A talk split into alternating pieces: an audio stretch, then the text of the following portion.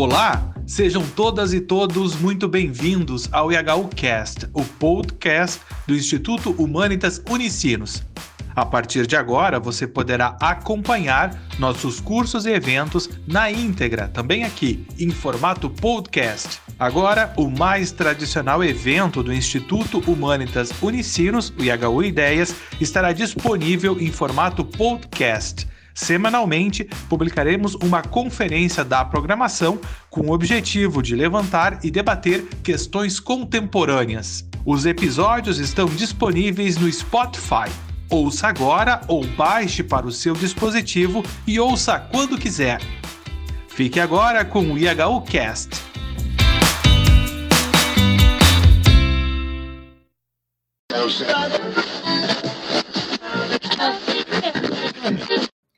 Boa tarde a todos, boa tarde a todas. Meu nome é Susana Roca. Eu quero dar início e as boas-vindas às pessoas que nos acompanham para mais um evento do que nós tradicionalmente chamamos de IHU Ideias. Há quase 20 anos, estamos toda quinta-feira refletindo temas de fronteira. O tema que nos desafia hoje é guerras na, guerra na Ucrânia e as novas linhas de globalização, impactos globais e no Brasil. Quem nos acompanha, um grande parceiro, quase diria um torcedor do IHU, que é o professor mestre Bruno Cava, da Uninômade. O professor Bruno tem graduação em engenharia pelo Instituto Tecnológico de Aeronáutica, ITA, e também tem graduação em Direito pela Universidade do Estado do Rio de Janeiro. Também ele fez mestrado em Filosofia e Direito na mesma universidade e ele oferece cursos livres presenciais e online por meio do canal Hora Azul no YouTube. Professor Bruno, a nossa alegria mais uma vez de poder nos encontrar, infelizmente virtual e não presencialmente, mas a discussão tem toda a validade, mesmo que estejamos à distância. Bruno, a palavra é sua. Obrigado. Obrigado, boa tarde a todos. E eu devolvo o agradecimento, em verdade. Agradeço bastante a oportunidade de ter um espaço para poder apresentar o trabalho. A gente escreve, mas a gente gosta também de se relacionar com os públicos. E o IHU presta um serviço enorme ao debate intelectual, à arena pública no Brasil. Não, não tem nenhum exagero da minha parte, pelo contrário, é um espaço pluralista.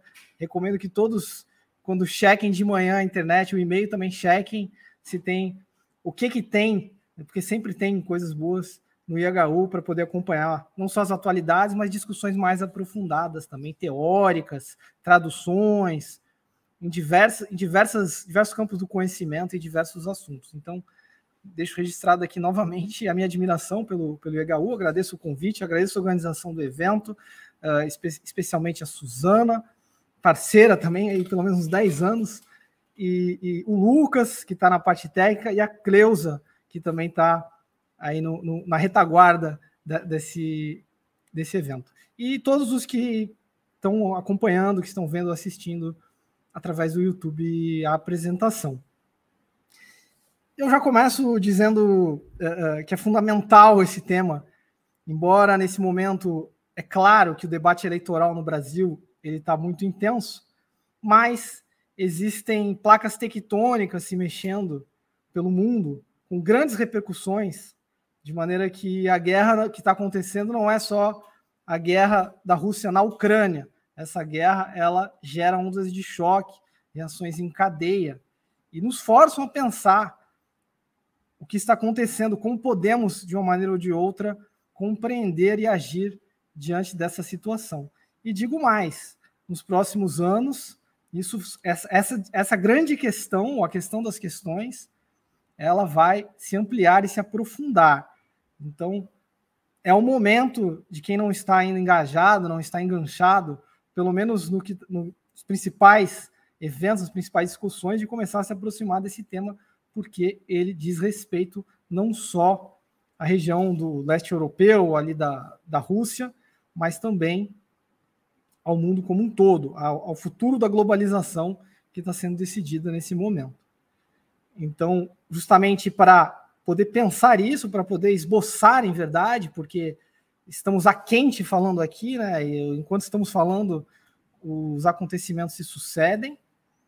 Existe uma. O que o, que o, que o Clausewitz, que pensava a guerra, né? Que tem um livro chamado Sobre a Guerra, Von Krieg. Clausewitz falava de fog of war, né? a, a neblina da guerra. E ela não é só uma neblina epistemológica, no sentido que temos dificuldades de entender, de conhecer, de conseguir ter acesso às informações da realidade, mas é também uma neblina ontológica, no sentido de que a contingência é irredutível. Todos esses prognósticos e previsões, eles são com uma, uma, uma grande abertura para o imprevisto, para o desconhecido. Então, é um momento, ao mesmo tempo, muito perigoso, mas ao mesmo tempo com potencialidades, com potencialidades de pensar uma reabertura, uma recomposição de formas de fazer política e de poder oferecer resistências e apoios, e suportes às resistências nesse momento, sobretudo a resistência ucraniana, que não é nenhum mito, é uma realidade. A resistência ucraniana é uma realidade vívida que está acontecendo nesse momento. Então, qual, qual é a meu, minha ideia aqui? A minha ideia é manter um pé nos fatos que estão sucedendo, digamos assim, na conjuntura, manter um pé na conjuntura, mas não os dois pés na conjuntura. Quem se propõe a pensar, quem se propõe a refletir, quem faz isso por ofício, quem é pesquisador, acadêmico, não deve colocar os dois pés na conjuntura. Porque se você coloca os dois pés na conjuntura, você acaba plugando o seu cérebro, plugando o seu estômago, inclusive, no noticiário. E aí você tem uma tendência de apenas reagir aos estímulos, apenas reagir à, espuma dos fatos, né, às migalhas do noticiário. É necessário ter um pé, sim, na conjuntura, mas é preciso ter um outro pé num estudo de maior horizonte, de maior alcance, encontrar um tempo para densificar, para adensar as reflexões, inclusive voltando aos clássicos. É importante conseguir ler, ler os clássicos também nesses momentos de grandes crises, porque eles ganham uma nova coloração, uma nova luz e permitem que a gente encontre, a gente tenha achados teóricos e conceituais que antes não tinha. Então, minha proposta aqui é ter um pé na guerra na Ucrânia, nos seus impactos na globalização, e é importante qualificar uma guerra de agressão de uma nação europeia, de um Estado europeu, que é a Rússia, contra um outro Estado europeu, que é a Ucrânia, ou seja, uma guerra europeia de dois estados europeus, sendo que a população civil do país invadido, que é a Ucrânia, é quem está sofrendo os piores terrores nesse momento. A simetria aí não é só do fato que um estado agrediu outro, provocou uma guerra com essa invasão em larga escala, mas há uma simetria também do ponto de vista das vítimas que estão concentradas, sobretudo a população civil, dentre os ucranianos, dentre aqueles que estão dentro do território invadido. Então, isso a gente nunca pode deixar de adjetivar, tem que tomar cuidado quando a gente adjetiva uma guerra e não, e não dizer que é uma guerra em abstrato, uma guerra genérica. As guerras não são genéricas, as guerras elas têm linhas valorativas que não podem ser deixadas de lado. Isso é importante, porque se quisermos também qualificar a paz, e não uma paz abstrata, é preciso entender como que a resultante dessa guerra pode chegar a uma paz que interesse a justiça, que interesse a, a uma paz duradoura, uma a estabilidade das relações e a manutenção dos direitos civis, dos direitos políticos e dos direitos sociais daqueles envolvidos. Sem falar na questão, como diz a justiça, da apuração sobre os crimes de guerra, porque a guerra não é vale tudo desde muito tempo, sobretudo desde a Convenção de Genebra, uma guerra ela tem regras mínimas que devem ser respeitadas. E essas regras elas são fiscalizadas por organismos internacionais e elas colocam os seus uh, infratores a processos, inclusive de julgamento, por tribunais internacionais. Isso também não pode ser deixado de lado durante uma guerra. Uma guerra não é a luta de todos contra todos, não é uma situação de estado de natureza. Ela, ela possui regras mínimas que devem ser observados. Então, dito isto, qual é o, o, meu, o meu percurso nessa apresentação? Como a gente vai ter um pé na atualidade e um pé em uma reflexão de maior horizonte, que vai tentar buscar insumos, de, inclusive de clássicos do pensamento político e do pensamento sobre a guerra, eu pretendo começar é, fazendo uma crítica à geopolítica. E eu vou concentrar essa crítica à geopolítica, que tem sido uma chave constante de inteligibilidade, tem sido uma espécie de bordão que vem sendo martelado nas explicações sobre a guerra na Ucrânia, as explicações geopolíticas, e que nessa apresentação será criticado. Nessa apresentação eu vou colocar o que significa a gente colocar a geopolítica como uma ciência explicativa das principais causas estruturais ou das causas estruturantes do conflito para a compreensão. O que, o que implica falar quais são as premissas, os pressupostos que estão implicados quando colocamos o problema a partir da geopolítica. E aí, para, obviamente, não fazer um, não ter tempo de fazer uma revisão completa, uh, não vou entrar aqui em discussões minuciosas de relações internacionais, mas eu vou concentrar em um aspecto que está bastante presente, que, que inclusive nos debates brasileiros, em algumas publicações de artigos e de notícias de, de, de linhas editoriais no Brasil, que é a chave geopolítica da dita armadilha de Tucídides. Armadilha de Tucídides. Esse vai ser meu ponto de entrada na crítica geopolítica.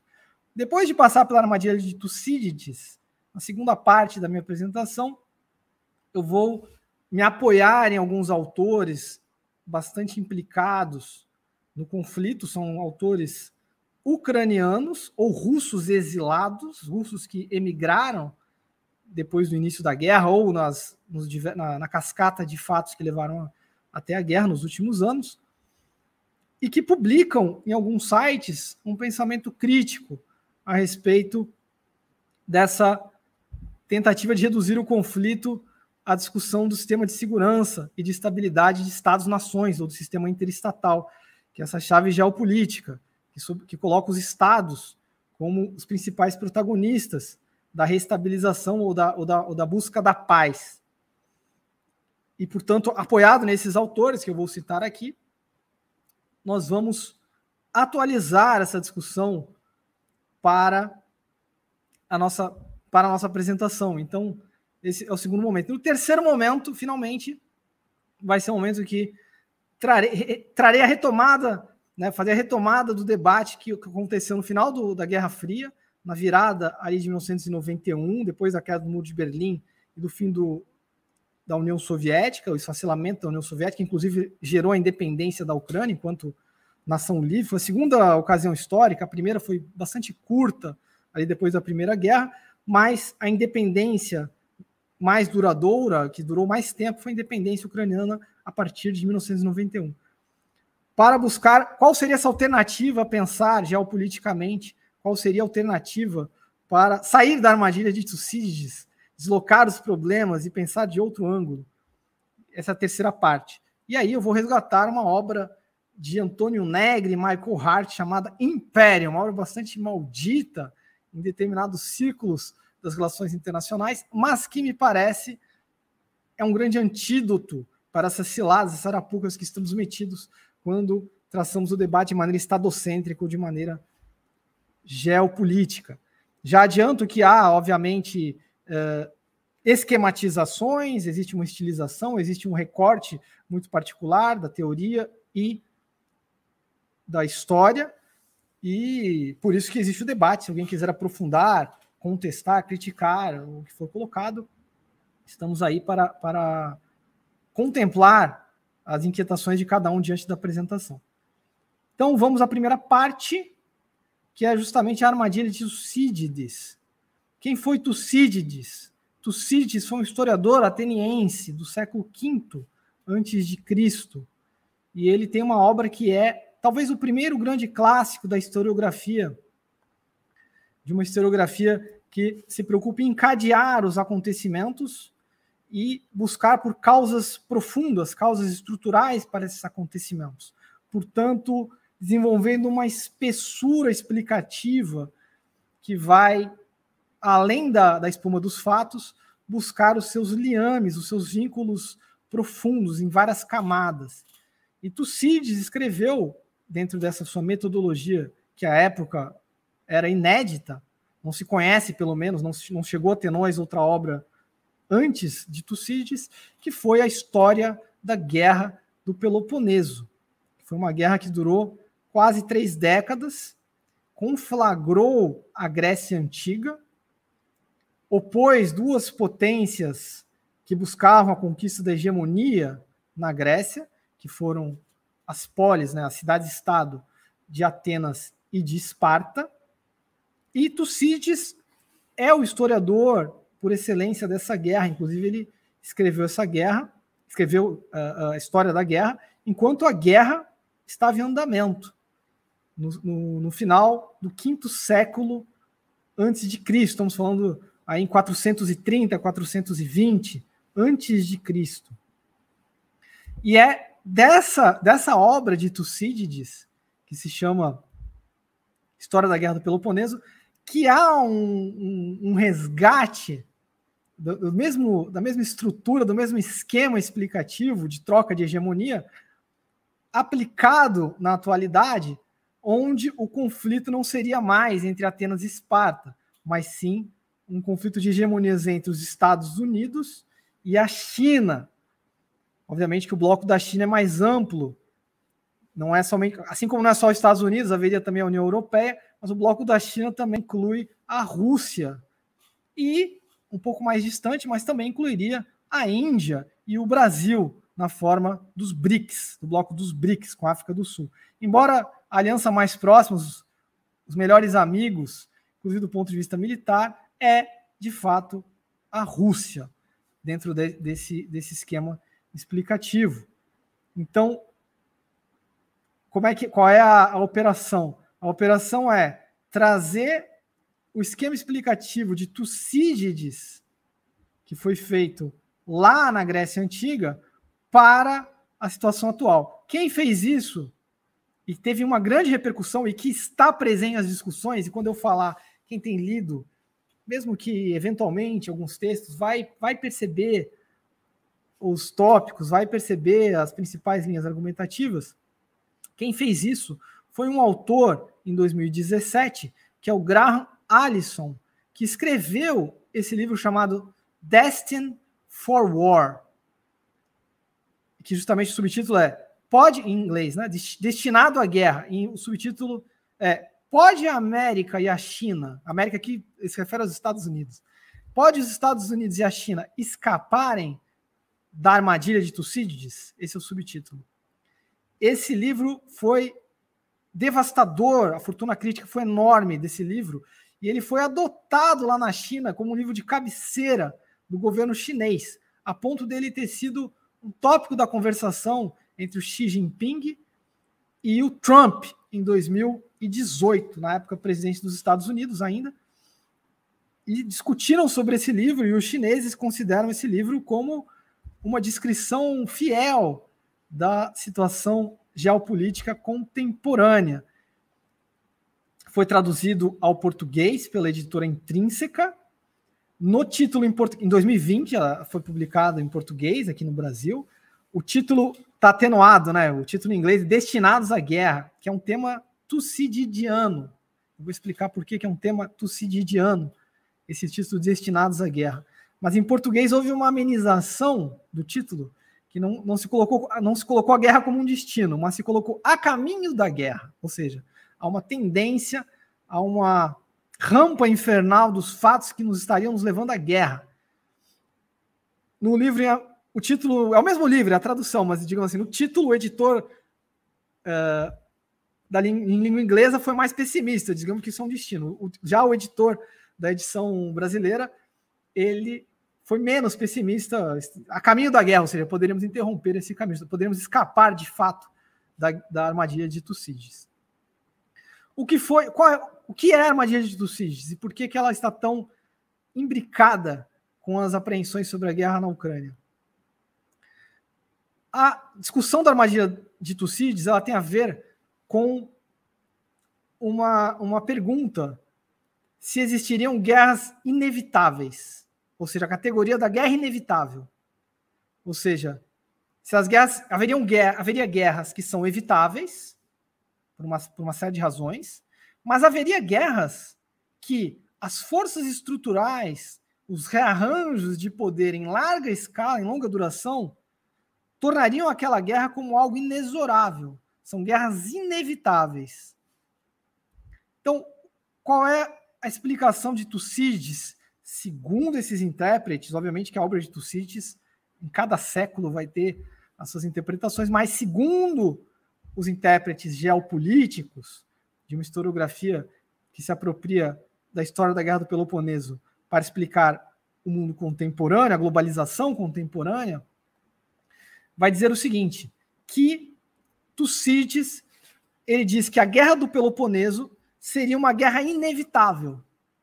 Há razões mais profundas, causas em camadas muito densas, muito mais subterrâneas, que estariam movendo os fatos, movendo os protagonistas, os atores na conjuntura, nas conjunturas, para um conflito inevitável. Por quê? De onde que vem a guerra do Peloponeso? A guerra do Peloponeso é uma guerra civil, é uma guerra entre cidades-estados gregos, é uma guerra interna ao mundo grego. Mas antes da guerra do Peloponeso, a Grécia venceu uma guerra numa aliança ampla que juntou as, todas as, as polis poderosas da, da, da Grécia Antiga contra a Pérsia, o Império Persa. Em batalhas que ficaram muito famosas. Uma das batalhas é a Batalha das Termópilas, aquele, naquele desfiladeiro onde os 300 de Esparta e os 700 de Téspia eles lutaram até o último soldado, morreram todos para atrasar a invasão persa no território grego. E assim propiciaram que as cidades gregas se preparassem e se, e se reagrupassem para poder enfrentar uma longa guerra de atrito, de desgaste, no qual o, o exército persa, com tre, em torno de 300 mil almas, 300 mil pessoas, foi derrotado a longo prazo. Então, depois da vitória sobre a, sobre a Pérsia, a Grécia entra numa fase de guerra em, interna, de uma guerra civil dentro da Grécia. Por que, que essa guerra aconteceu segundo Tucídides? Por que, que ela, e, ela, e era inevitável que acontecesse?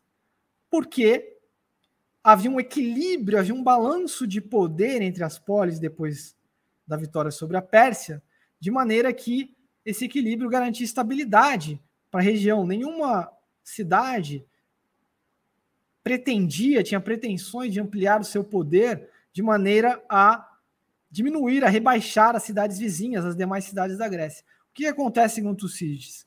Atenas investe no poder naval, no comércio, ganha uma primazia comercial, ganha uma primazia econômica gerada pelas rotas de comércio, pela, pelo sucesso da colonização, primeiro através de entrepostos, depois de colônias de povoamento que vão se espalhando, sobretudo nas ilhas jônicas, do outro lado da região de Atenas, que fica na Ática.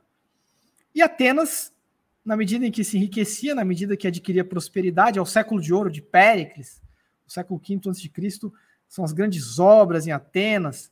O excedente econômico é tão grande que propicia o pagamento de uma classe de cidadãos para ficar dedicada somente à filosofia, somente à política. Isso acontece porque o Estado é muito rico e pode financiar, portanto, artistas e filósofos e políticos profissionais.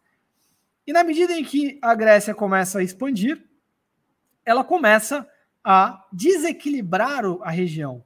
Ela começa a se tornar uma potência hegemônica, porque na medida em que ela vai ficando mais rica, ela pode comprar mais tropas, ela vai investindo sobretudo na marinha de guerra, que estrategicamente numa região com muitas ilhas, um litoral muito extenso, confere uma vantagem competitiva grande e começa a ameaçar, inclusive, o quinhão geopolítico das demais polis. E uma dessas polis que era muito poderosa na península do Peloponeso, é Esparta. Esparta é uma potência terrestre, é uma potência que ela se situa no interior da península do Peloponeso e não investiu no comércio, não investiu na marinha, pelo contrário, ela sempre foi um teve um exército muito forte, mas não a marinha. E na medida em que Atenas começa a se expandir, ela começa também a pegar regiões, a pegar pedaços próximos de Esparta. E Esparta considera isso um absurdo, considera isso uma arrogância da parte de Atenas, essa, essa expansão, essa tentativa de se tornar hegemônica. E além disso, considera uma ofensa, considera uma humilhação. Diz que Atenas está sendo ingrata, porque Esparta se aliou a Atenas e juntas venceram o Império Persa. Houve uma aliança alguns, algumas décadas antes que propiciaram vencer o mal absoluto, que seria a invasão persa. Ao vencer, a Esparta contribuiu com sangue, a Esparta contribuiu com mártires. Os mártires da Batalha de Termópilas em 480 a.C., no começo do século V a.C., e agora era uma, é uma ofensa, assim, é uma atacava, na verdade, uh, o senso de gratidão. A Esparta dizia que os atenienses eram ingratos em, em travar essa guerra. E, e aí tem a frase famosa no, no, Guerra do Peloponeso, na história da Guerra do Peloponeso de Tucídides, que ele fala: foi a ascensão de Atenas e o medo, olha só, o medo que instilou em Esparta, ou seja, não é simplesmente um fato objetivo de Atenas estar se tornando hegemônica na Grécia Antiga, mas também a percepção de uma outra potência, de uma outra força, que era Esparta, força militar, muito bem armada, muito uma cultura guerreira, a percepção de Esparta que estava ficando sendo perdendo a sua posição, sobretudo na península do Peloponeso, porque estava sendo rodeada, cercada, Atenas estava cercando ali a região de Pilos, as ilhas jônicas, as alianças também com, com alguns algumas cidades-estado da própria Península do Peloponeso, estava cercando, ameaçando o espaço vital de Esparta, e ela se sentia ofendida por essa ação.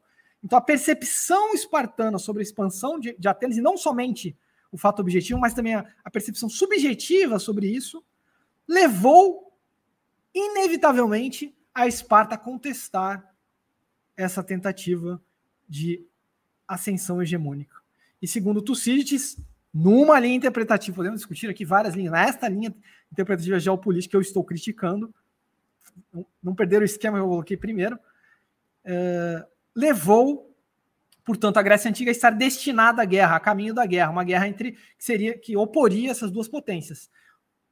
Atenas e seus aliados, que era a Liga de Delos, contra Esparta e seus aliados, que era a Liga do Peloponeso. E assim se deu esse período de enorme tumulto, de conflitos fratricidas entre os gregos, que vai durar quase 30 anos, devastando uh, os territórios, com perdas enormes das populações civis, e que conclui com a derrota de Atenas e o fim do século de ouro ateniense. Conclui com o fim da guerra, primeiro, porque Atenas passa por uma peste, ela é atingida pela peste, uma peste terrível que mata boa parte da população, inclusive o próprio Péricles, o seu grande líder, morre na peste de pneumonia, e pela aliança que Esparta faz com os persas que acaba desequilibrando o, o, as forças em conflito e Esparta vence, vence Atenas e uh, não só mantém a, a, sua hegemonia sobre o Peloponeso, como expande essa hegemonia. E aí, qual é, qual é a transposição da armadilha de Tucídides? Então, recapitulando, a armadilha de Tucídides, o que, que ela é? Ela é a ideia de que existem guerras inevitáveis que são dadas por forças estruturais e que isso tem a ver com a mudança da potência hegemônica ou do hegemon. Hegemon é a potência hegemônica.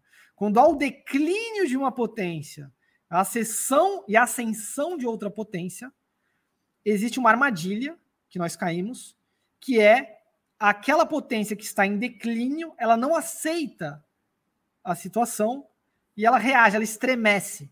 E ela reage de maneira violenta, porque subjetivamente ela entende aquela situação como uma humilhação, como uma perda de uma posição que é de direito dela.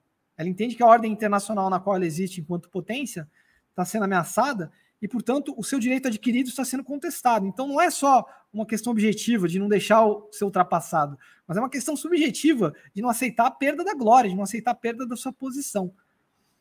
Então, quando o autor que eu citei, o Graham Allison, e aí todos os seus seguidores, todos os seus é, epígonos que estão espalhados aí por todo o espectro político, da esquerda até a direita, e que não abrange simplesmente os realistas, a escola realista, como o John Mearsheimer, né, do, dos Estados Unidos, mas também teóricos marxistas da teoria do imperialismo, ou, de, ou os teóricos da economia mundo, o que, que eles vão dizer? Porque, como é que eles reabilitam a armadilha de Tucídides?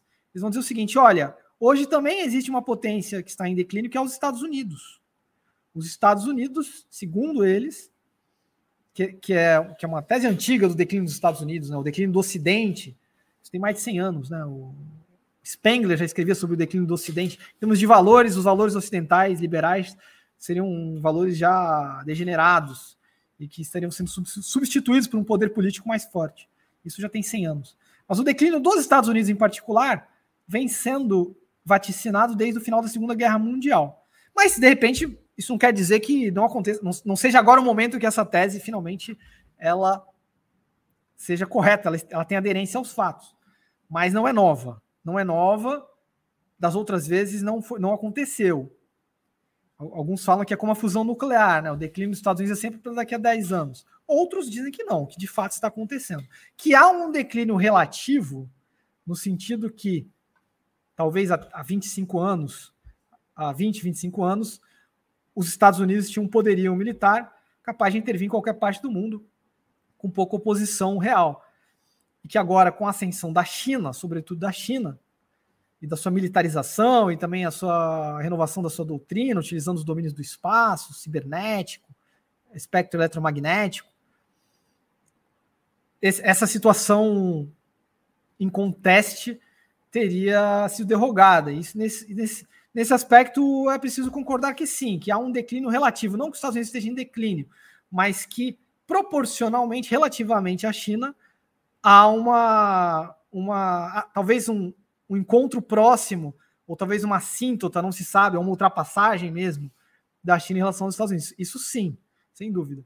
Então, seja na, seja na, na versão mais forte dessa tese, que é de um declínio absoluto, que na verdade o Império Americano está se esfacelando, seja na sua versão mitigada, que seria um declínio relativo, de qualquer forma, enquanto potência hegemônica, haveria, pela, pela ascensão da China nas últimas décadas, um, uma, uma contestação indireta, ainda que seja indireta, da posição americana. Então, os Estados Unidos, segundo a armadilha de Tucídides, os Estados Unidos eles estariam na posição de Esparta e a China seria Atenas. China seria Atenas porque Atenas é a novidade, Atenas é a, é é a ascensão. Esparta é o que se vê ameaçado pela ascensão. E, portanto, a maior fonte de instabilidade, a maior fonte de insegurança dentro de um sistema no qual há uma transição de hegemonias ou um enfraquecimento de uma situação hegemônica em conteste, pela, se pensarmos de maneira relativa, é os Estados Unidos. Então essa, então quando houve a invasão que foi decidida por Putin, nada forçou Putin a invadir a Ucrânia. Ele poderia continuar numa, num desgaste uh, nas regiões do leste ali de Donbas, manter a Crimeia segura não havia nenhuma ameaça, não havia nenhuma ameaça territorial contra a Rússia. Isso é, é comprovado. Não havia quem estava concentrando tropas era de fato a Rússia e ameaçando a invasão. Quando ele invade, efetivamente, houve uma espécie de explosão de, de argumentos e de artigos dizendo que, olha, a causa profunda, na verdade, a causa estrutural é o fato que os Estados Unidos não aceita a perda de sua hegemonia. Por isso, ele está intervindo na Ucrânia, armando a Ucrânia, treinando a Ucrânia, desestabilizando os governos que não são simpáticos aos Estados Unidos, fazendo uma leitura de que uh, os levantes da Maidan entre novembro de 2013 e fevereiro de 2014 teriam sido instrumentalizados pelos serviços secretos, teriam sido financiados pelos Estados Unidos. E aí poderíamos discutir também a tese forte disso, que é uma relação de causa e efeito, ou uma tese mitigada de que, digamos, houve algumas alguns liames, alguns vínculos dos Estados Unidos com o apoio a alguns grupos de manifestantes, mas acharíamos esses liames talvez até mais incisivos também do lado da Rússia, e que a dinâmica endógena social ela atropelou e ela foi determinante e não a, a, tentativa de hegemonização por potências externas. Podemos discutir isso, inclusive, junho de 2013, no Brasil, que, apesar das distâncias, das circunstâncias extremamente diversas, são manifestações desse ciclo, dessas, dessa primavera global de lutas que contagiou. Em 2013 começou na Turquia, depois aconteceu no Brasil e por último na Ucrânia. Foram as três grandes explosões das primaveras globais em 2013 foi Turquia, Brasil e Ucrânia. Então, os Estados Unidos estariam gerando a instabilidade e teriam teriam provocado, portanto, uma desestabilização na região. E aí remontaria essa história ao cerco da OTAN, né, o famoso cerco da OTAN, que a OTAN teria por propósito cercar a Rússia e colocar os países que antes estavam sobre a zona de influência soviética no espaço já pós-soviético, agora como a zona de influência dos Estados Unidos. Isso seria uma ofensa, estaria como Atenas pretendendo ter colônias na, na região do Peloponeso, que era a região, que era o quintal da, de Esparta, aproveitando o momento de fraqueza depois do fim da União Soviética. Então, dentro de uma explicação geopolítica que privilegia a segurança internacional e a estabilidade das regiões, os Estados Unidos estariam extrapolando o quinhão devido, o quinhão correspondente à sua fatia dentro do balanço de poder, interferindo no quinhão da Rússia e, por tabela, no da própria China. No da própria China.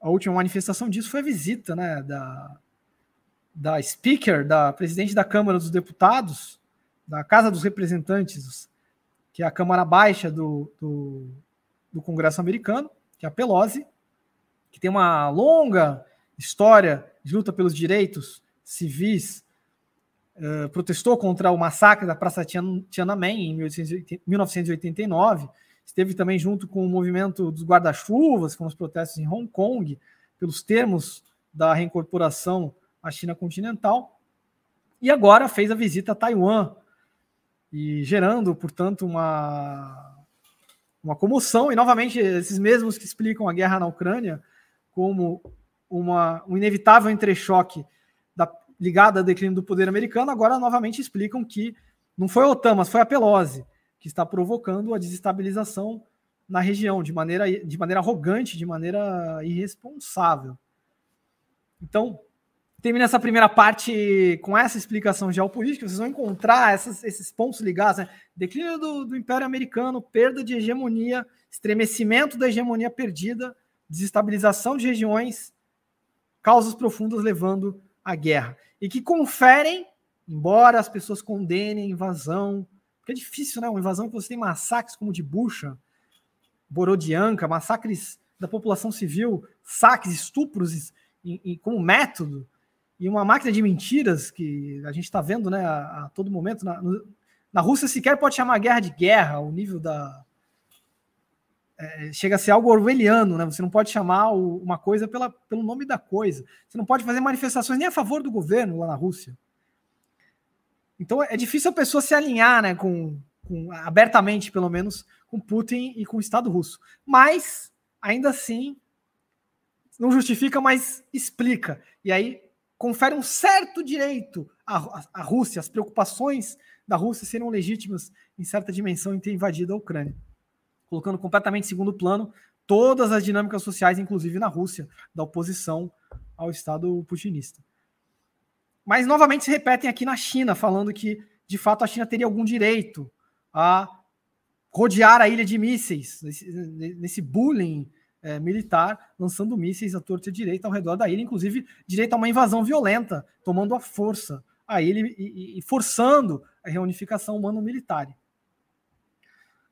O que, o que é justamente um, colocar, colocar a culpa da, da desestabilização nos provocadores e não em quem efetivamente está realizando o, o, a violência.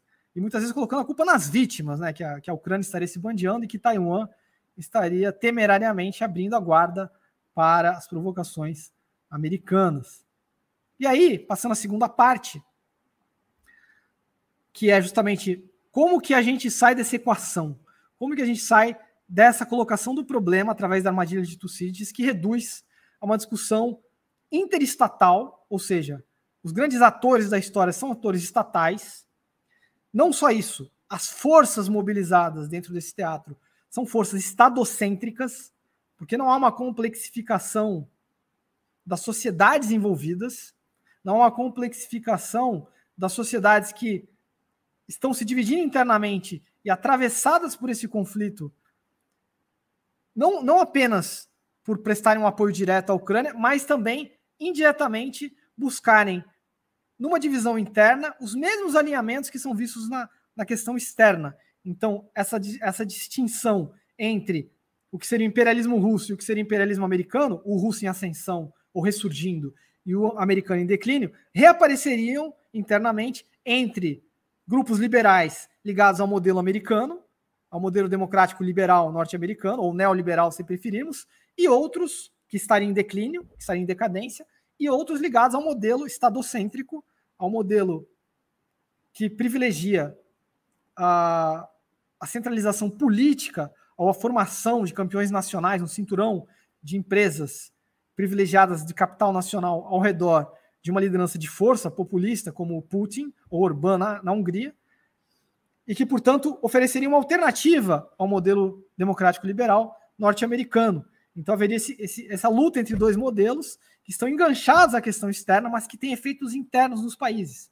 Então a guerra na Ucrânia também provoca cisalhamentos internos e o estremecimento e a intensificação desses cisalhamentos que vão acompanhando não só a guerra de informação e da, e da guerra de narrativas do que vai acontecendo na guerra, como também os vários vínculos em relação aos, aos desequilíbrios na globalização, aos desequilíbrios nas exportações e nas importações e nas potencialidades de desenvolver determinadas indústrias ou determinadas commodities no mundo em crise, podendo, por exemplo, a Índia comprar o petróleo russo com descontos tremendos e os Estados Unidos reatarem com a Venezuela para poderem ter uma fonte alternativa diante da crise do aumento do preço do barril de petróleo. Ou a Alemanha acelerando a sua transição energética e, as estratégias de eficiência e de racionamento de energia para escapar da dependência do gás natural, que é uma dependência muito profunda, porque a infraestrutura é cara. Então, esses essas reações em cadeia, que tem um fundo econômico, tem um fundo também político, ideológico, porque são retraduzidas dentro dos países com uma disputa entre modelos. Dito isso, qual é o terceiro elemento, então? Temos um primeiro elemento geopolítico, um segundo elemento que é de que maneira o cenário externo ele está, ele, ele tem uma interpenetração, uma pressuposição recíproca com o cenário interno de modelos político-ideológicos e de uma inserção na globalização e de, uma, de um posicionamento nos mercados ligados ao, ao alinhamento da, dessa primeira camada, que é a camada geopolítica, mas qual seria, ter, qual seria o terceiro elemento? Que é esse que justamente eu quero trazer, esse é justamente que eu acho que está em falta nas discussões. Esse que é o que precisamos pensar. E tem alguns pesquisadores lá na região mais conflagrada, que é a região não só da Ucrânia, mas da periferia da Rússia, da, Rússia de Belarus, ali aquela Polônia, os países bálticos, a Europa Oriental, aquela Europa que faz fronteira, que é o chamado espaço pós-soviético, que eram países que estavam sob as zonas de influência do Pacto de Varsóvia, do, da doutrina Brezhnev no século XX, segunda metade do século XX, até o fim da, da Guerra Fria em 1991.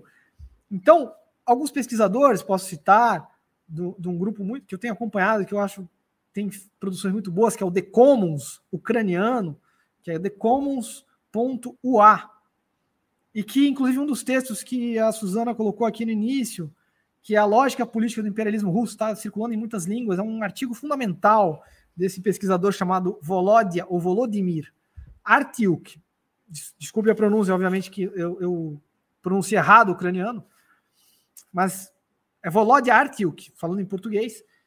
Uh, Taras Bilos, tem o Volodymyr Ishenko também, que pensa próximo dessas pessoas uh, Oksana Dulchak e um outro autor que é um russo emigré, que se chama Ilya Matvev. Novamente, pronúncia russa equivocada, mas são esses os autores. E fazendo uma, uma leitura, uma síntese dos artigos que eles têm publicados, são, são pesquisadores, doutores, pós-doutores, eles estão dizendo o seguinte: olha só, além da, dessa toda essa discussão do sistema interestatal, das transformações da hegemonia da, da, da, da globalização, e que são nessa leitura da armadilha de Tucídides são colocadas com um exagero, um, um excesso de primazia para a explicação do conflito, porque é mais fácil, porque, obviamente, explicar pelos estados é você pegar o mapa, é você pegar os indicadores e começar a tecer hipóteses a partir disso. É mais rápido. Difícil é uma ciência social, é uma ciência de economia política que possa aprofundar de fato quais são as forças estruturantes, quais são as dinâmicas sociais que suportam de fato as políticas externas e que suportam as colocações dos estados uh, nessa dupla articulação entre política externa e política interna. Isso é mais difícil de fazer. Isso envolve uma pesquisa bastante mais complexa, que só pode ser feita em rede, se quisermos pensar para além das fronteiras nacionais. E esses pesquisadores, eu cito eles porque eles ressonam com a minha própria pesquisa, eu pesquiso há 10 anos, os movimentos ligados à, à Primavera dos Povos, às Primaveras Árabes, inclusive a, com foco no Brasil, junho de 2013, e na Espanha, que eu tenho alguns artigos publicados, um livro sobre o Podemos é, espanhol, na sua, sobretudo a relação do Podemos com o ecossistema do movimento de 15 de maio. Então, quando eu leio esses autores, ressoam bastante com, com as minhas pesquisas, apesar do, dos contextos muito diversos, mas existe essa ressonância, esse contágio. Eles dizem o seguinte: olha, o que o Estado russo, o imperialismo russo, eles usam a categoria de imperialismo, inclusive, o que o Estado russo está fazendo é algo próximo ao que aconteceu na Europa no final do período da Revolução Francesa. E aí, no período da Revolução Francesa, está incluído também o período napoleônico, que se seguiu a Revolução Francesa, quando Napoleão ele, ele, ele foi o líder, né, o imperador de um exército de novo tipo, que é um exército que conscreveu, né, que conseguiu a conscrição em massa da sua população transformou os cidadãos em cidadãos soldados, e aí gerou a grande armê, né, que é o grande exército, ou seja, a nação em guerra. E eles, não mais inspirados por uh, pagamento em dinheiro, como os mercenários, mas inspirados pela pátria, inspirados verter sangue pela pátria, morrer pela pátria, essa, concepção que motivava né, o, pela França, a, a, nação por excelência que é a França. Então, ele com isso, ele conquistou quase a Europa inteira, Napoleão Bonaparte, gerando um tumulto na, na, que, que, que foi da, da Rússia até Portugal. Inclusive, a família, a família real brasileira, a família real portuguesa veio ao Brasil, gerando o período da corte no Rio de Janeiro, depois do Reino Unido, e culminando na independência há 200 anos. Então, mas tudo isso foi uma grande bagunça política, econômica, social, guerras infindáveis e várias coalizões contra Napoleão, e que termina em 1815 no Congresso de Viena, e no Congresso de Viena se formou a Santa Aliança. E esses pesquisadores, eles dizem o seguinte, olha, sobretudo Volod Artyuk, Volod Artyuk, ele escreve isso explicitamente nesse artigo. Ele diz o seguinte, olha, o que a Rússia está fazendo é compor uma Santa Aliança do século XXI.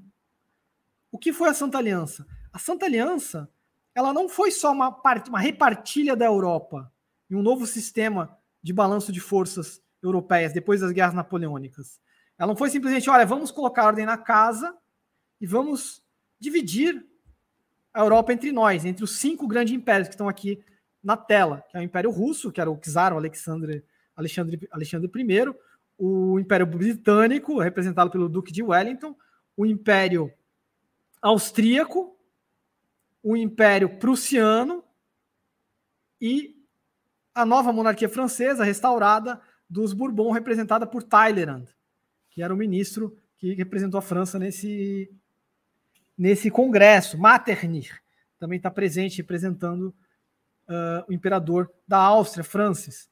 Então, as monarquias conservadoras da Europa, tendo vencido Napoleão, que era entendido como uma manifestação da Revolução Francesa, porque foi o exército da nação e porque foi a ascensão dessas monarquias e dessas repúblicas do período napoleônico que vieram de baixo, o próprio Napoleão era um corso, Napoleão da Córcega, né? ele veio da baixa aristocracia, ele, isso era abominável para as grandes dinastias europeias, né? ele não tinha o sangue azul, Napoleão. Chamavam ele de Bonaparte no sentido como insulto, era uma ofensa aquilo. O Napoleão ser imperador de toda a Europa, como ele quase, a Europa continental, exceto a Grã-Bretanha, ele quase conseguiu mesmo. Ele ele chegou a dominar Moscou, botou fogo em Moscou em 1812, depois da Batalha de Borodino.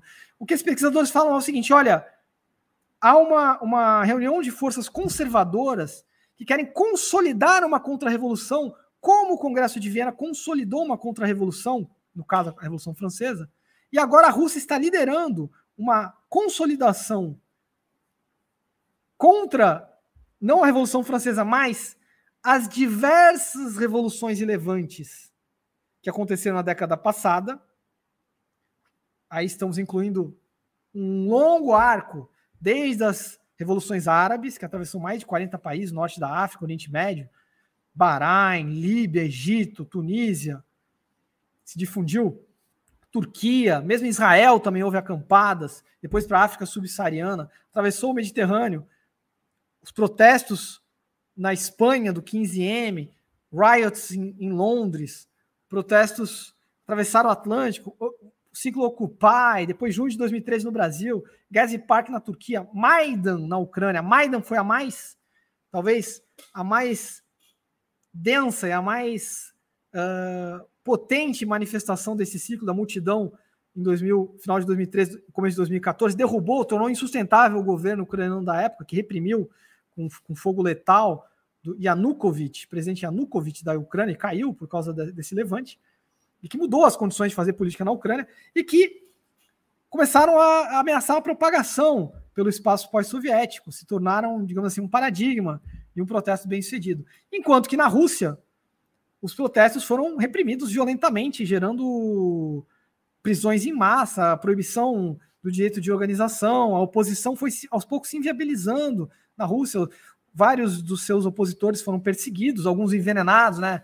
Por Novichok, por, por armas químicas, outros envenenados com material radioativo, polônio 210, pelo, pelo, pelo autocrata, por Putin e o, e o seu cinturão de oligarcas e, e, e, brutamontes, que eram da KGB, que, que agora são da FSB, que é, o, que é o Serviço de Estado.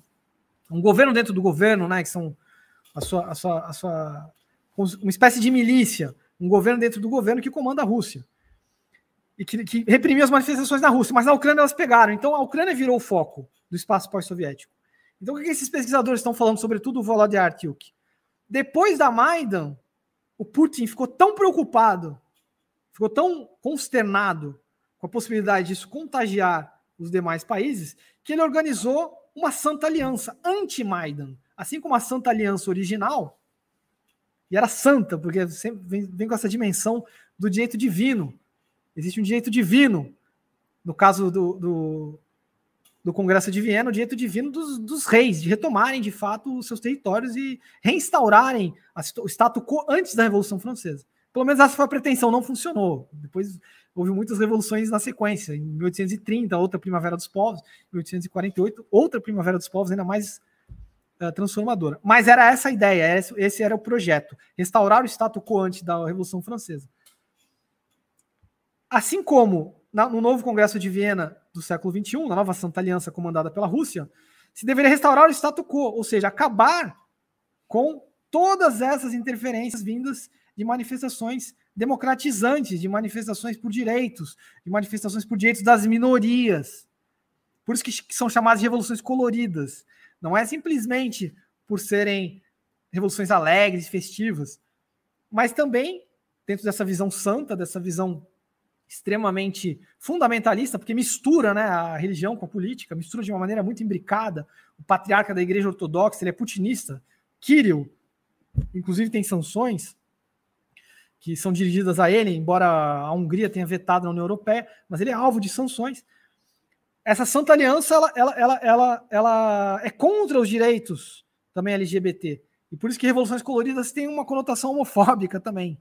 Que o, que o russo ele não é. O russo, ele, o russo que é russo, se é, não é russo, porque o russo tem essa dimensão também, de, no sentido russo, não, não da Rússia que todos conhecemos e gostamos e adoramos, e do povo russo e da, e da literatura russa, do cinema russo. Não.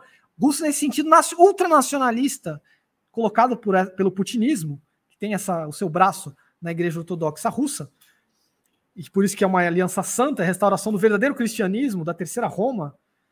A segunda Roma foi Constantinopla, caiu, se rendeu né, a, na reaproximação com a Igreja Católica. Não foi, a segunda Roma não caiu porque Constantinopla foi, foi dominada pelos turcos em 1453.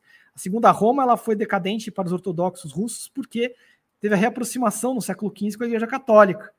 Eles começaram a se conversar. Nicolau de Cusa era embaixador, era o cardeal católico, conversava com os, orto, os ortodoxos de Constantinopla. E essa reaproximação para a igreja em Moscou foi considerada uma traição. Então eles são a terceira Roma, a última, a que sobrou. Então eles anunciam que nós temos um direito divino de mil anos, a império, é, o, é o manto dos mil anos, desde, desde a Rus medieval, desde a formação da terceira Roma, da Igreja Ortodoxa, temos um direito a essa região, é um direito conquistado, inclusive defendendo a Europa, como a Esparta defendeu a Grécia contra os turcos, contra os persas, lá na Guerra do Peloponeso. Teve a Batalha das Termópilas, mas para os russos teve também a luta contra os mongóis, onde, onde encharcou né, os campos do, do leste europeu de sangue russo, e depois contra o nazismo, o mal absoluto, o, o, império do mal, que 27 milhões de mártires soviéticos, metade são russos, metade, diferentemente do Roger Waters anda falando por aí, não são 27 milhões de russos que morreram, não morreram, isso é uma besteira que ele falou, não morreram 27 milhões de russos na Segunda Guerra Mundial, morreram 27 milhões de soviéticos, o exército soviético, exército vermelho, arregimentava toneladas de minorias, então, morreram muitos iacutos, morreram muitos muitos povos do Cáucaso, tchetchenos, morreram ucranianos, morreram lituanos, enfim, metade desses 27 milhões são russos, outra metade são outras nacionalidades que, que viviam sob a União Soviética. Então, essa Santa Aliança, ela envolve a Rússia e todos os governos conservadores que compartilham desse modelo de contenção das liberdades e que tem interesse em restabelecer a sua segurança interna. E por isso que passam a integrar essa Santa Aliança governos que passaram por manifestações, como as da Maidan. Por isso que Belarus Lukashenko, que teve uma grande revolta em 2020, que foi a revolta das chinelas, ele entra dentro da Santa Aliança. É por isso que o Cazaquistão, que em 2022 teve uma situação insurrecional, praticamente, centenas de mortos nos, nos confrontos, mortos pela polícia, também entra na Santa Aliança. E ele começa a oferecer também para a Síria esses serviços, onde houve a Primavera Árabe em 2011. A Rússia entra pesadamente intervindo na, na Síria, na guerra da Síria, é, desbalanceando completamente a situação interna em prol do governo Assad, do autocrata sírio, onde morreram centenas de milhares de pessoas, repressão das mais brutais de todos os tempos, comparável ao que está acontecendo na Ucrânia agora.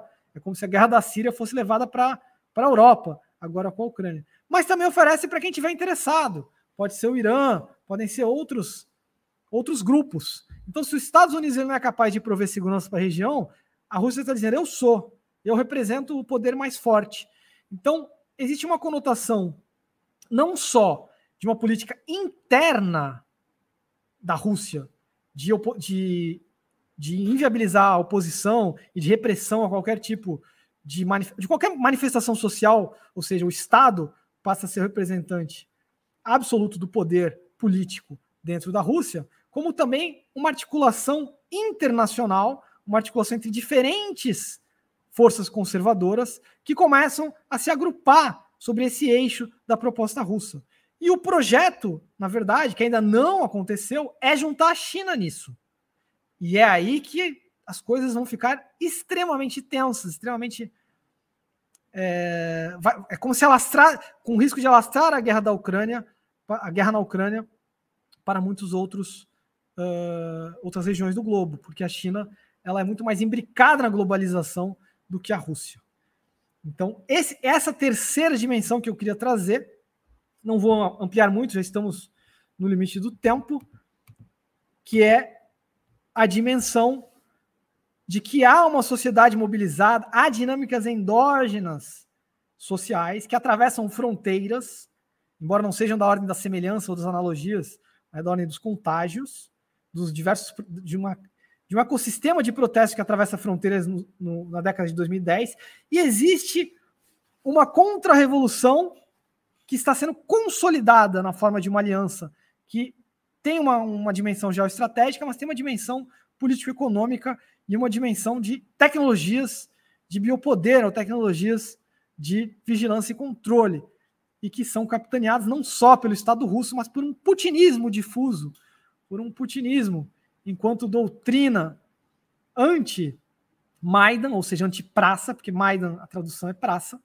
então é anti-praça, anti-protestos contra as revoluções coloridas, e que vai percolando e penetrando onde menos esperamos, inclusive próximos de nós, não só discursivamente, mas em termos de linhas organizativas e de perspectivas de recomposição nos próximos anos, e que é extremamente preocupante. Não, não, não, não quero ser alarmista, que não estou aqui levantando nenhuma.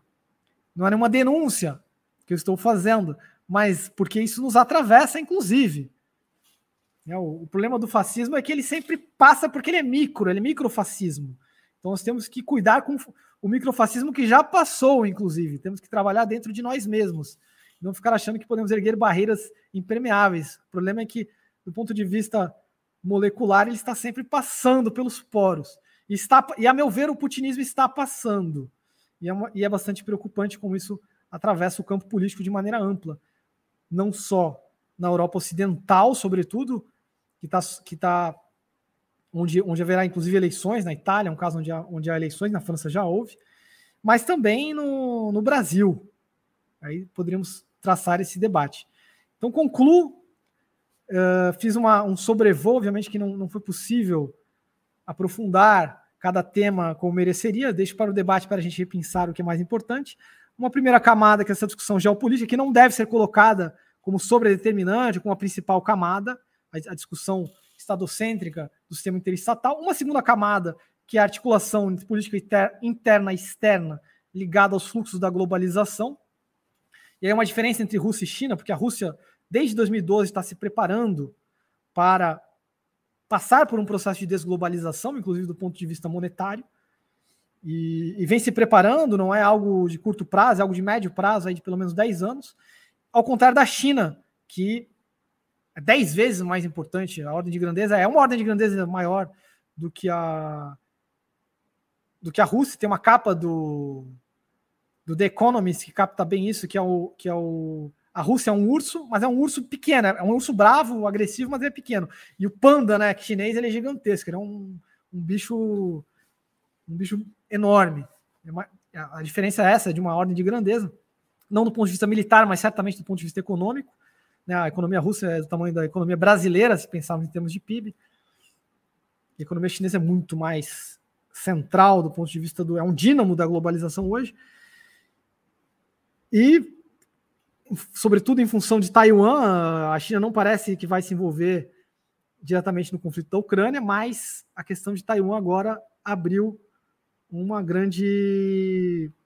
Um, uma grande incógnita sobre o que vai acontecer. Existe aí um fog of war que não é só do ponto de vista epistemológico, mas também ontológico, e que temos que começar a pensar isso, porque será a grande tônica dos próximos anos. Então, concluo aqui, coloco minha disposição para o debate, para qualquer provocação, qualquer colocação que o público ou audiência tenha. Obrigado. Professor Bruno, sempre muito enriquecedoras e completas as suas reflexões e que deixam várias pistas para perguntas. É, bom, tem várias pessoas que saúdam, mas algumas delas já fizeram perguntas, então vou entrar com as perguntas, pode ser? Então, pode. Nós temos aqui uma primeira pergunta que é do Gabriel Guarnieri, que ele diz: parabenizo a reflexão. Não existe uma paz abstrata, a paz se faz. Pergunto: até que ponto, ao noticiarem diariamente essa guerra, os grandes meios de comunicação vão ajudar a realização de soluções futuras pacíficas? os meios de comunicação eles não têm esse condão de chegar à paz, eles têm o condão de propiciar as informações para que nós, o que nós vamos fazer com elas é o mais importante. Então, eu imagino, Gabriel, que a preocupação seja, digamos que, há um tom muito emotivo, um tom sensacionalista, poderíamos até dizer, que acaba desviando a atenção sobre um debate mais aprofundado de quais são os motores, né, as, as diversas causas motrizes dessa guerra e que tem que ser, tem que ser enfrentados para a gente poder discutir a paz. E, e nesse sentido, uh, eu colocaria da seguinte maneira: muitos, muitos dos que vêm falando que a paz poderia ser conseguida amanhã não param para pensar que para que a paz seja atingida, em primeiro lugar, quem invadiu o país, quem está ocupando e aplicando terror de Estado, ele tem que, de uma forma ou de outra, interromper a sua violência, interromper a sua brutalidade. É impossível que um só lado, que é o lado que está sendo vitimado, o lado que foi invadido, ele, ele, pare, as, ele pare de se defender ou ele pare de ter os meios de defesa, esperando que o lado que agrediu, o lado que tomou a iniciativa da invasão, ele vá ter reciprocidade. É algo ilógico nesse sentido. Então, muitas vezes, quando é colocado, alguns colocam que deve ser encontrada uma paz amanhã, partem do princípio, primeiro, de que as causas dessa guerra seriam causas irracionais, que não haveria, na verdade, por trás da guerra determinadas molas, determinadas dinâmicas que geraram essa guerra que precisam ser encaradas e que não, não se resolverá de um dia para o outro.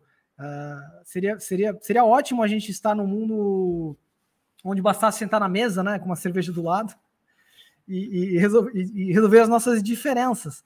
Mas a verdade é que os, os interesses, quando são colocados em movimento, eles acabam gerando determinadas situações que levam um tempo enorme para serem resolvidas, para serem equacionadas. E a segunda questão é que existe uma simetria brutal, né? Não tem como você cobrar a paz do Putin da mesma forma que você vai cobrar a paz do lado ucraniano. Existe um agressor, existe um invasor, né? Não podemos culpabilizar as vítimas. Existe um lado que não tem paridade de meios, sequer para sentar numa mesa de negociação em condições. Existe um lado que tem muito menos condições de, de, de, de, de travar essa, essa luta do que o outro lado muito mais bem armada, inclusive com armas nucleares. Então, essa simetria ela acaba provocando um desbalanceamento em qualquer negociação de paz. Vai ser uma imposição à paz, e não uma paz que seja de fato contemplando uh, aspectos duradouros, que envolvem, obviamente, a justiça também. Porque o, o, injusto ele não dura muito, né? O injusto ele é um, um frequente ponto de, de, de, de ressentimentos. Então é, é, bastante complexa. A paz não é algo que. Não é uma batata, né? Você não planta. Não é como um morango que dá na, que dá na terra. A paz ela tem que ser construída, é uma operação que envolve diplomacia, envolve equilíbrio de forças, envolve a formação de instâncias multilaterais, fortalecimento dessas instâncias multilaterais e assim por diante. Obrigada, professor Bruno. Vamos então à pergunta de um aluno da Universidade Federal Fluminense, no Rio de Janeiro, do curso de Ciências Sociais, que diz assim: professor Bruno Cava, ainda nessa linha geopolítica, o que você acha dessa teoria do Great Reset de Klaus Schwab ser a motivadora de todo esse conflito? Está se referindo Olha, tem, tem várias teorias nesse momento na, que estão pulando pela Europa, a teoria do grande reset, a teoria da, da grande substituição que o Orbán ele coloca, e muitas outras teorias que apareceram também na época da pandemia. O que eu, o que eu diria é o seguinte, assim, para a gente ir no foco, a meu ver, que é o nervo do problema. Existe um esforço muito grande político, uma construção política, de transformar conflitos que têm um enraizamento social e econômico, que, tem, que estão ligados à crise do neoliberalismo, à crise gerada pelo desemprego estrutural, à crise pela concentração de renda, à crise pela situação da imigração, que passa por uma inclusão diferencial nas economias de cada país, e que levam com uma construção política, no sentido de uma resposta a isso, que tem um fundo étnico, que tem um fundo nacionalista, que tem um fundo que na verdade, existiriam os, digamos, os húngaros, que é um povo uh, com uma determinada essência, uma identidade profunda. Existiriam os russos, que têm outra identidade profunda, que inclusive englobaria a identidade dos ucranianos, da, da, dos bielorrussos.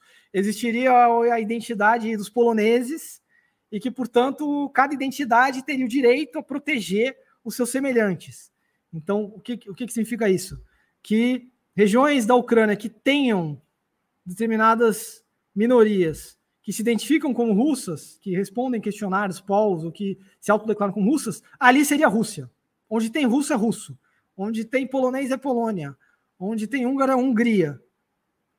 E isso acaba entrando numa, numa, numa espécie de, de redemoinho de, de teorias, de conceitos, de, de propostas, que vai dizendo: olha, temos que dar um boot, temos que reiniciar essa, essa, essa partilha de poder para refletir efetivamente a, a identidade profunda, as essências que estão em jogo na, na Europa hoje.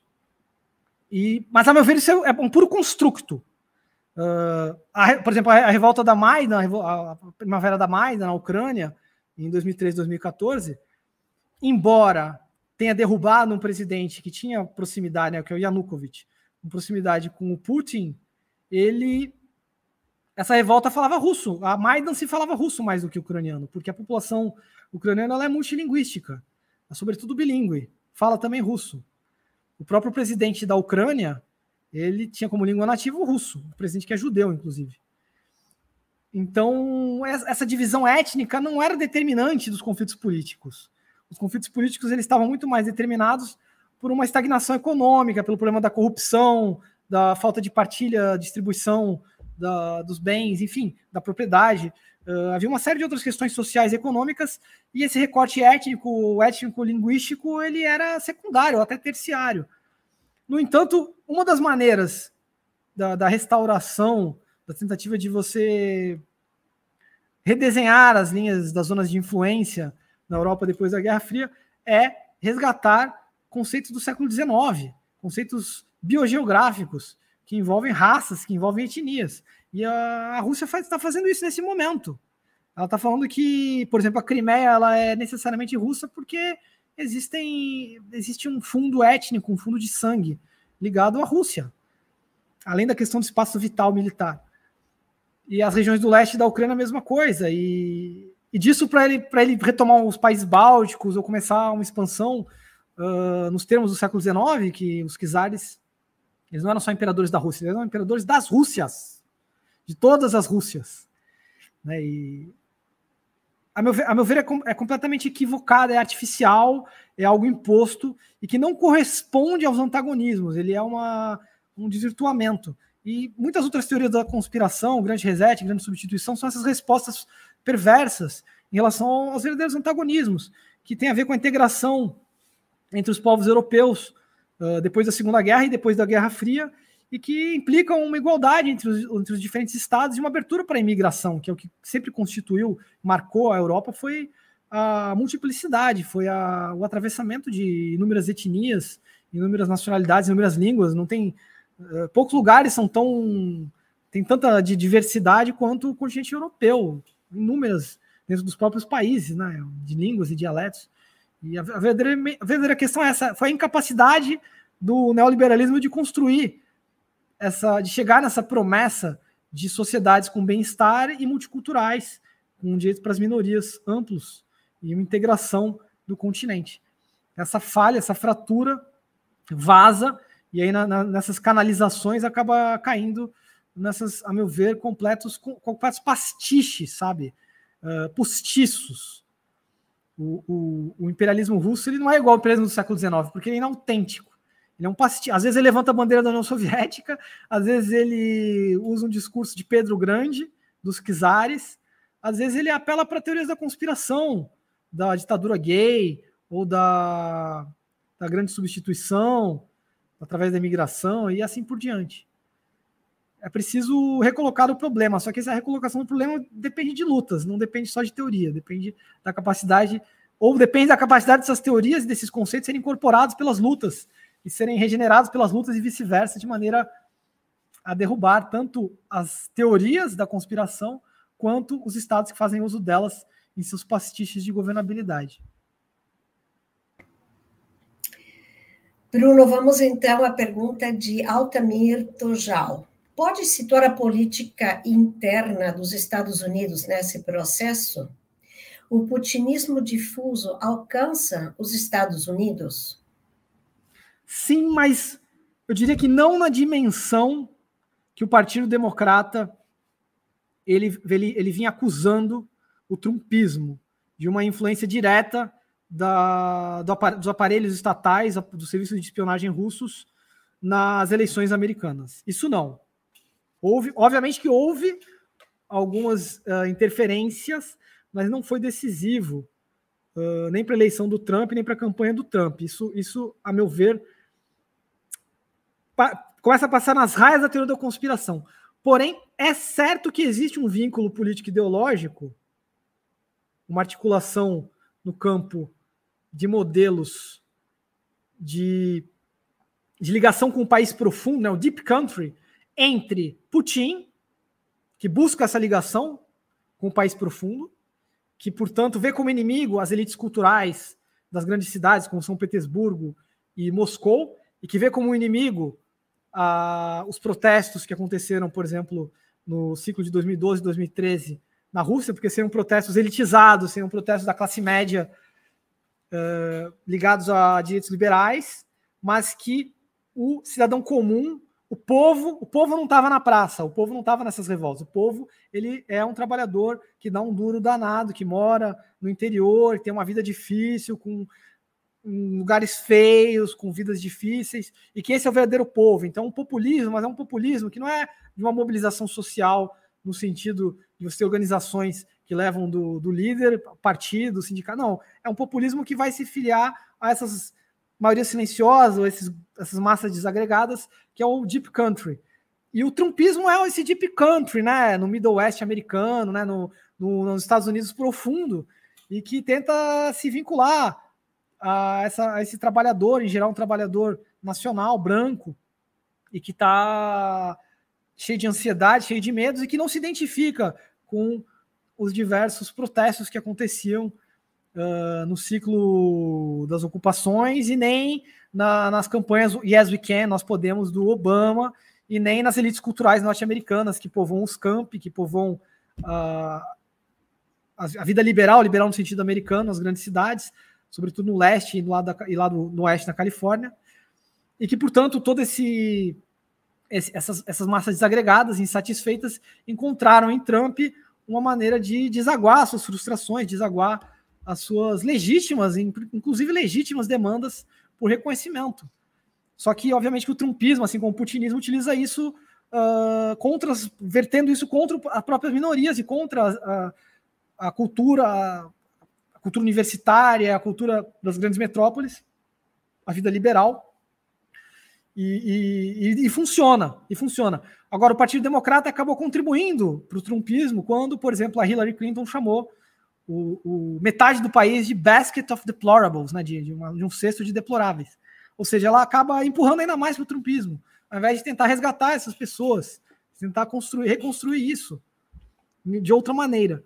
E o putinismo funciona um pouco nesse sentido. Agora, chegou um ponto, o, o, o Altamir, que há uma desconexão entre o trumpismo e Putin, que é quando o Putin parte para o que, o que os pesquisadores lá do espaço pós-soviético falam que é uma lógica cesarista, ou bonapartista, ou seja, quando ele sequer precisa mais de uma construção de hegemonia com o país profundo, ele parte para uma repressão direta mesmo.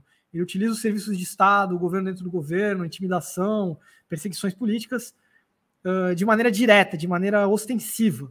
E, e nos Estados Unidos, que tem redes institucionais muito mais uh, profundas, enraizadas, uma vida constitucional de mais de 200 anos, e um poder econômico também muito mais bem estruturado e diversificado do que o poder econômico concentrado na, nos campeões nacionais russos ligados à indústria da energia, né, sobretudo os três gigantes né, do gás, do petróleo e do. São, são as três gigantes russas né, que, que exportam.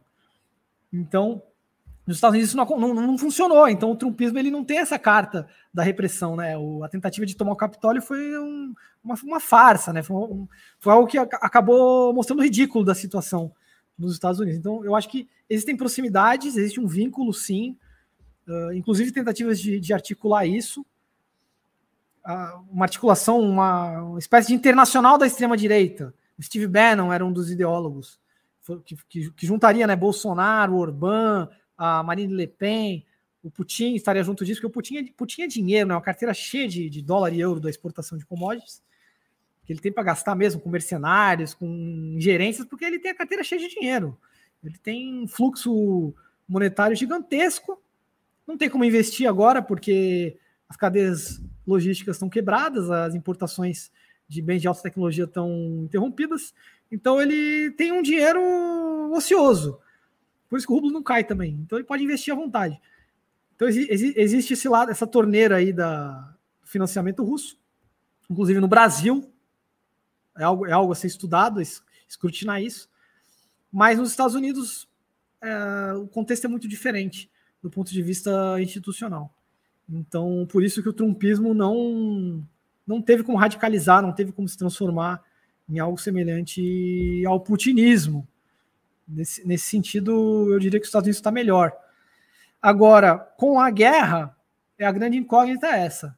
Uh, o apoio dos Estados Unidos através do Biden, mais incisivo na Ucrânia e também em Taiwan, que tem uma ambiguidade, né? Foi a Pelosi que é speaker, mas os Estados Unidos joga com essa ambiguidade de reconhecer a concepção de uma China, mas ao mesmo tempo de proteger a independência de, fa de facto, não de direito, mas de fato, de Taiwan. Então os Estados Unidos ele vem jogando com isso e vem, vem mantendo o status quo. Ele ficar nos Estados Unidos mandar, e a Pelosi para lá é um jogo. Não estou falando que o Biden comanda a Pelosi, não comanda, porque tem divisão de poderes. Mas eles combinaram o jogo, não, é? eles não são malucos.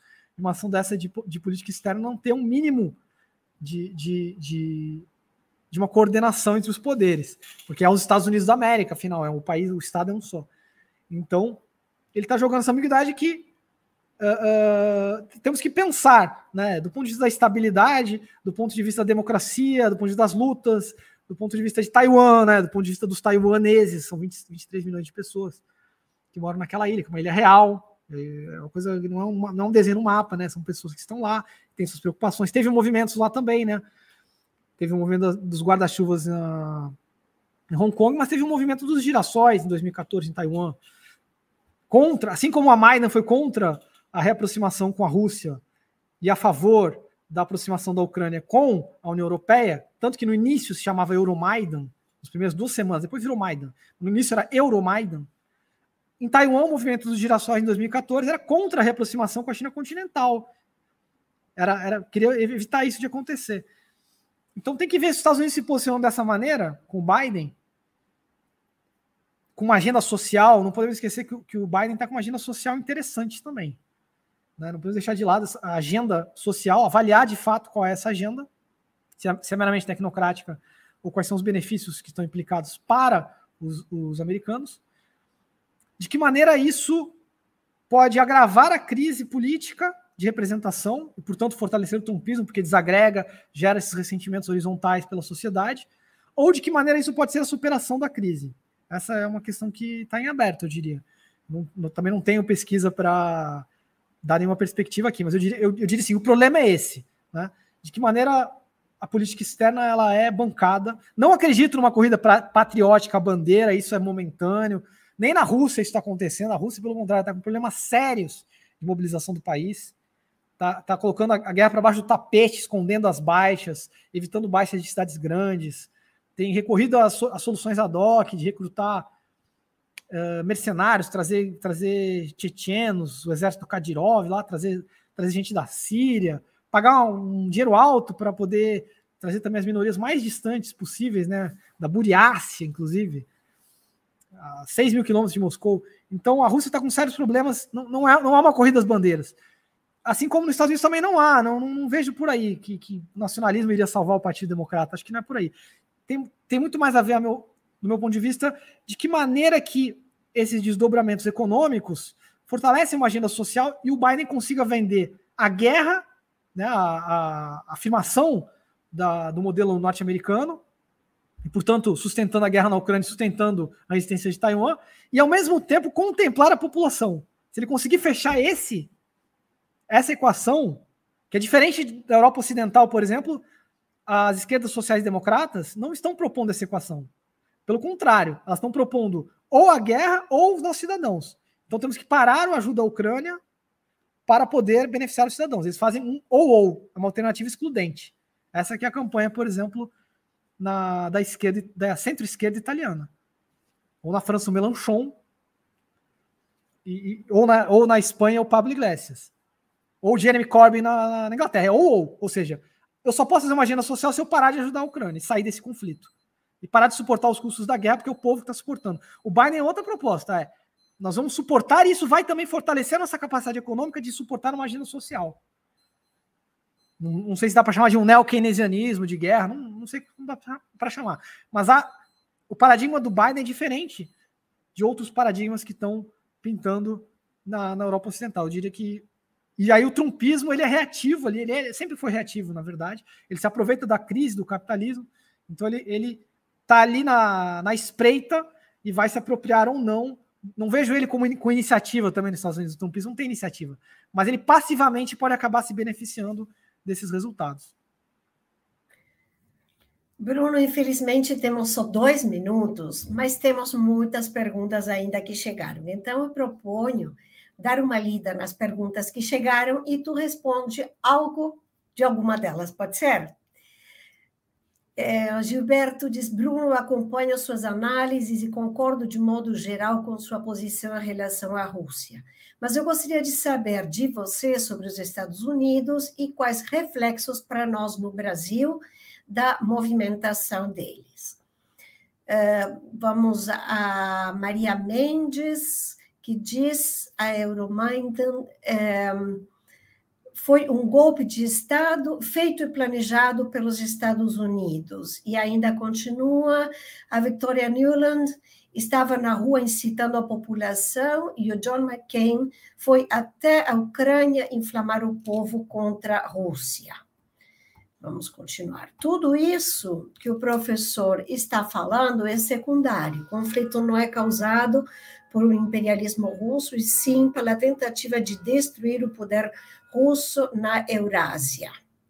Então, continua a fala. Bom, tu podes também acompanhar, porque ela escreve bastante. Então, Rússia Gate foi uma fake news criada pelo Partido Democrata, nunca houve qualquer interferência russa nas eleições americanas, tanto que os democratas não conseguiram provar nada. Bom, enfim. É, se tu quiseres comentar alguma questão, porque não podemos ler tudo, está bem longo, são várias, né? É, se tu quiseres ah, bom, a, a, questão do, do, a questão a questão do, do poder russo na Eurásia é a armadilha de Tucídides.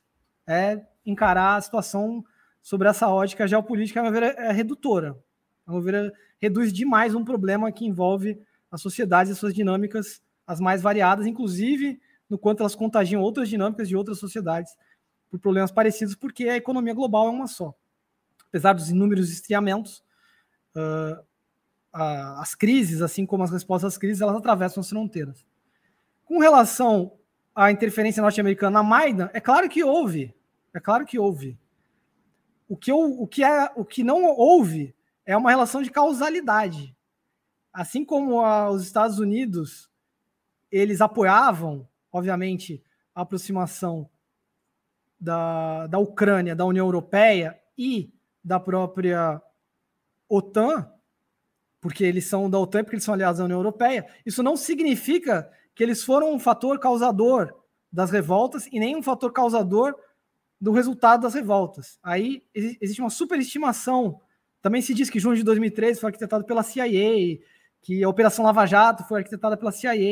Aí, a meu ver, a gente começa as raias da teoria da conspiração. É claro que existem interesses nacionais que são articulados em dinâmicas e as mais. A própria Rússia, ela, ela, ela tem, tem interferido em países da África, ela tem interferido também nos Estados Unidos, tem bastantes interesses lá. Essa interferência, ela não necessariamente é direta através do financiamento, mas ela também se dá pela guerra de propaganda, pelas, pelas correntes de WhatsApp, pelas fazendas de trolls, ela também se dá com vínculos ideológicos, que você acaba construindo uma, uma articulação internacional das diversas direitas populistas, de maneira que há uma interferência uh, no sentido de planejar ações que possam ter repercussões em vários lugares. A, a extrema-direita europeia ela se articula, inclusive com Putin, parte da, da extrema-direita europeia, sobretudo a é a não atlanticista, e assim por diante. Então, novamente, não é 880, eles têm peso, só que reduzir os grandes protestos da década passada na sua enorme complexidade, milhões de pessoas da rua, é superestimar o, por mais que haja injeção de dinheiro para você fazer abrir, por exemplo, um site de uh, ligado a algum grupo norte-americano de open society, digamos, disso você comprar uma revolução inteira de milhões de pessoas é um salto muito grande.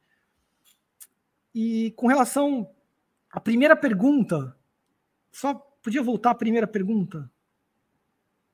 Ah, os reflexos no Brasil. Depois do período eleitoral, né, em função do, do, do resultado do período eleitoral, a gente vai poder compreender qual é a política externa do novo governo.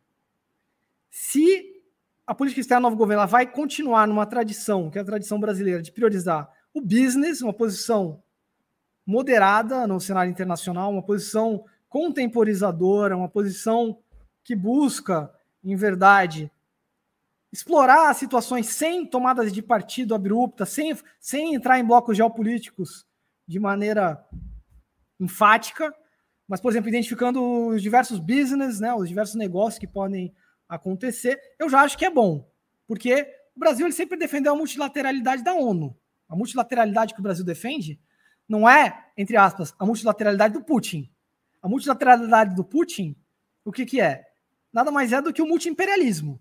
É você ter os grandes chefes de Estado, ele, ele sonha né, em sentar com os grandes chefes de Estado para dividir o mundo em zonas de influência. O sonho dele é uma conferência de alta, um congresso de Viena, ou seja, você ter aquela foto icônica do Stalin com o Roosevelt e o Churchill, seria o Putin ali com o Biden e o Xi Jinping. Essa é a visão dele de multilateralidade. É, uma, é, uma, é um multi-imperialismo. Não tem nada anti-imperialista nisso, é multi-imperialista, simplesmente. Multilateralidade é a ONU. É você ter um conselho de segurança inclusivo, é você acabar com o, o poder de veto, é você ter um direito internacional público que seja cogente, ou seja, com o Tribunal Penal Internacional atuante, com normas internacionais atuantes, capacidade de gerir crises como essa, parar uma guerra e fazer um julgamento sobre os direitos envolvidos. Esse, esse, essa que é a multilateralidade que o Brasil sempre apoiou. A multilateralidade da ONU, que está completamente desarmada e, e, sem condições de intervir, na, na, medida em que uma das partes, a parte invasora e agressora, é do Conselho de Segurança, então, e tem poder de veto. Então, como é que vai passa a ser um, um fórum inócuo, um fórum que está sendo meramente nominal. E por isso que a OTAN está ocupando espaço. A OTAN está ocupando espaço de uma multilateralidade de um lado, né, que é o lado da União Europeia com os Estados Unidos e mais alguns países, como a Turquia, mas que consegue operar vários países juntos. Então, o, o Brasil, enquanto Estado, estou falando aqui, obviamente que tem teria essa, essa, essa linha de continuidade que me parece ser prudente nesse sentido. Por outro lado, o grande risco que eu vejo é o putinismo invadir o Brasil. O grande risco que eu vejo é o Putin, o modelo putinista, ele que já tem algumas cabeças de ponte, já tem alguns lugares que estão difundindo esse modelo estadocêntrico como interessante, um modelo muito ligado a, a, ao modelo chinês, ao modelo russo, como alternativa ao neoliberalismo, seria um neoliberalismo mitigado e que desmontariam as, as, as, poucas instituições que nós temos ainda, que mal ou bem ainda funcionam no Brasil. Nós ainda temos divisão de poderes, ainda temos eleições com multipartidarismo, ainda temos a capacidade de ocupar a imprensa e, e fazer debates como esse, livremente, podendo falar o que a gente. podendo falar que foi um golpe ou não foi um golpe, uma revolução, a gente pode falar isso aqui. Ninguém vai, no momento seguinte, nos tirar da rede e nos, e nos reprimir, como aconteceria na Rússia, se a gente falasse um debate desse nível. Então, isso me preocupa mais até do que a posição do Estado. O que me preocupa é a penetração social através do debate político, através do debate dos movimentos e coletivos, de um putinismo que nesse momento ainda está desagregado, mas que pode se fortalecer na medida em que, caso o Putin venha a vencer e se afirmar como um líder, um estrategista global, como ele pretende. Isso, isso, a meu ver, é o mais preocupante de tudo. Bruno, então vou fazer eco das palavras do Gilberto Cunha. Obrigada, Bruno, parabéns. E eu quero pedir desculpas porque o debate provocou bastantes reflexões e não conseguimos atender todas uh, as intervenções que as pessoas fizeram. Mas isso nos indica que uma próxima vez talvez podemos continuar com esses debates. Ao nosso convidado, um especial Boa noite, bom descanso e até uma próxima vez. Tchau, tchau. Boa noite, até a próxima.